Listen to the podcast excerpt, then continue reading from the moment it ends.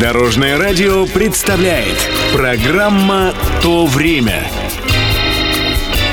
Здравствуйте! С вами Алексей Володин и «То время» на Дорожном радио. Эта воздушная машина перевезла миллионы пассажиров и стала одной из самых массовых в советской гражданской авиации. Сегодняшний рассказ о самолете Ту-134. Как все начиналось?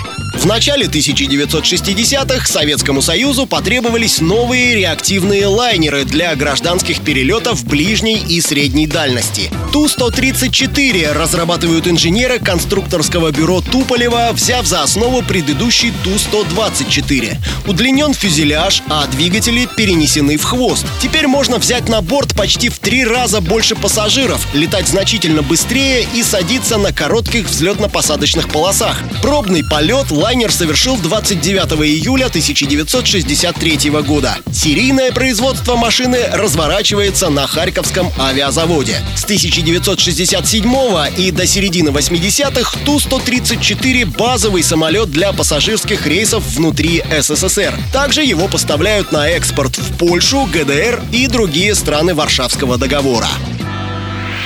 Который раз лечу Москва-Одесса Опять не выпускают самолет а вот прошла вся в синем стюардесса, как принцесса Надежная, как весь гражданский флот Капитанская справка Ту-134 не только самолет, но и сигаретная марка. В то время в полетах еще можно было курить. Бело-голубую пачку с лайнером на фоне голубого неба для аэрофлота выпускает болгарская фирма «Булгар Табак». Кроме того, Ту-134 часто появляется в кинофильмах. Особенно яркий эпизод есть в комедии Эльдара Рязанова «Невероятные приключения итальянцев в России», снятый летом 1973 года. Там есть сцена, где самолет садится на шоссе. Асфальт обычной автострады веса многотонного лайнера не выдержал бы. Создатели фильма загримировали аэродромную полосу, установили вдоль нее светофоры, указатели, киоски и высадили деревья.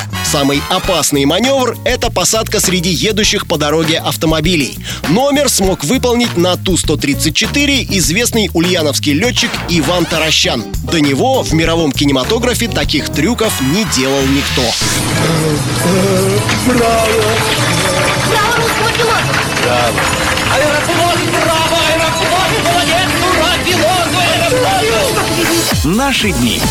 Ту-134 выпускался до 1984 года и всего сделано 852 самолета. Некоторые летают и сейчас. В наших регионах до сих пор много коротких взлетных полос, а Ту-134 умеет на них приземляться.